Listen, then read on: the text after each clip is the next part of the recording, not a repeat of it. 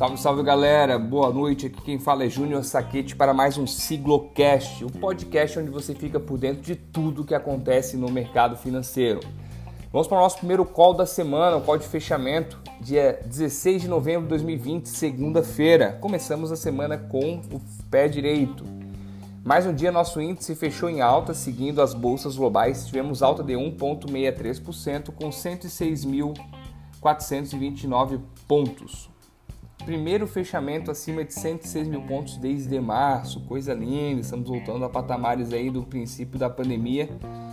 E estou com a visão aí que final do ano a gente vai fazer um código de fechamento, voltando a dizer, ó, encerramos o ano com 115 mil, 120 mil pontos aí. Eu tô com essa visão, não sei se vai dar certo ou não, mas essa visão tá tá batendo aqui. Não só minha visão, visão de grandes economistas, é uma brincadeira fora parte. Acredito que o Ibovespa vai fechar o ano acima dos 110 mil pontos. Tomara que dê tudo certo, a minha visão, a visão de outros economistas. Tivemos alguns fatores que impulsionaram tanto o nosso índice quanto as bolsas mundiais. Um deles foram dados positivos vindo da China. A China registrou um crescimento de 6,9% na produção industrial na base da comparação anual e a expectativa é de 6,5, bem acima da expectativa. Outro fato relevante também vindo do outro lado do mundo foi o PIB do Japão, que avançou 5% no terceiro trimestre. Não parando de falar do continente asiático, tivemos também a assinatura de um acordo de livre comércio que envolve 15 países asiáticos. A gente havia comentado de manhã sobre isso, envolve China, Japão, Austrália, Nova Zelândia, Coreia do Sul e por aí vai. Só não envolve a Índia nesse meio tempo, nesse, nessa parte do, de países conhecidos. Esse acordo vai cobrir a população de 2,2 bilhões de pessoas e um PIB de 26,2 trilhões de dólares. Para ter uma ideia do que vale, do que é esse valor, o PIB desses 15 países somados dá 30% do PIB mundial. Agora um fator aí que, que releva, todo mundo fica bem interessado, foi que a farmacêutica Moderna é, informou a eficácia de 94% da profilaxia contra o coronavírus na fase teste 3. Pô, semana passada tivemos a Pfizer com a BioNTech 90% e a semana Moderna 94%, um pouquinho acima. O que, que o mercado viu sobre isso? É que, independente se foi a Pfizer, BioNTech ou Moderna, por aí vai, é que estão saindo já os resultados da terceira fase, que é muito importante. Como eu sempre falo, o mercado tenta prever um pouquinho o futuro do que acontece.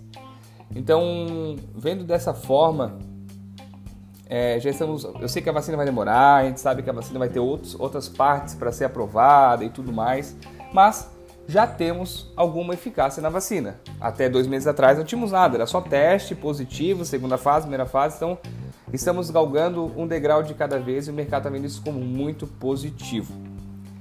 Além disso, outro fato relevante foi no cenário doméstico, o presidente do Banco Central, Roberto Campos Neto, falas dele, disse que se houver um lançamento de um programa fiscal com aumento de gastos públicos, pode ter um efeito contrário econômico, em vez de crescer, diminuir, tem um efeito contracionista.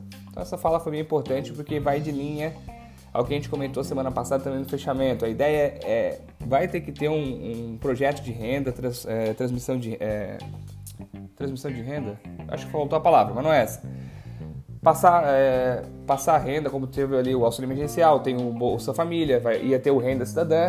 É preciso, realmente é preciso. Porém, não podemos furar o teto de gasto. Isso vai trazer uma estabilidade muito grande para o Brasil e não faz sentido nenhum continuar. Então, a fala do Roberto Campos Neto vai de encontro aí com o que o Paulo Guedes falou semana passada, então deu uma tranquilizada, amenizada no mercado quanto a isso. Falando um pouquinho do nosso outro vizinho aqui de cima, Estados Unidos, não teve definição concreta ainda da, quem é o presidente. Trump falou e tweetou no, durante a madrugada que Biden tinha vencido, depois retweetou que não tinha, tá aquela confusão de sempre. Porém, é, Biden tem tudo para ser o presidente eleito lá, estão aguardando alguns fatores ainda. E falas do Biden e seus assessores disseram que não vão ter um lockdown, não vai existir novo lockdown. Isso foi positivo para o mercado, porque, pô, fechar de novo, economia fecha e por aí vai. Apesar de já somarem mais de 11 milhões de, infectados nos Estados Unidos. Sexta-feira teve recorde de 187 mil novos casos, mas a princípio o Biden falou que não vai ter mais nenhum lockdown, então isso mostra é, resultado positivo para o mercado, pois realmente a economia está se recuperando, tem que se recuperar, é, é, é necessário.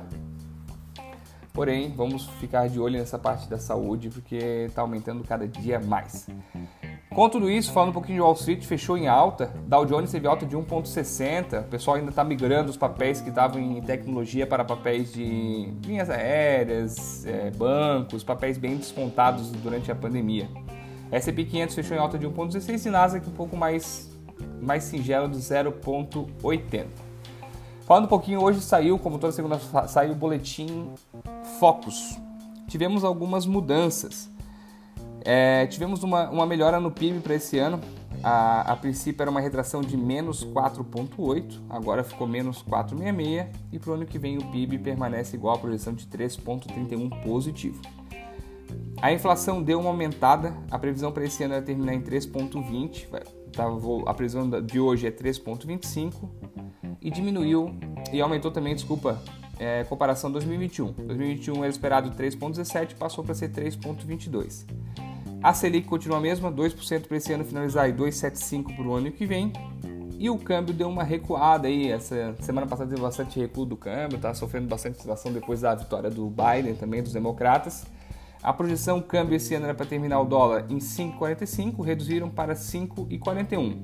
A de 2021 permaneceu igual 5,20.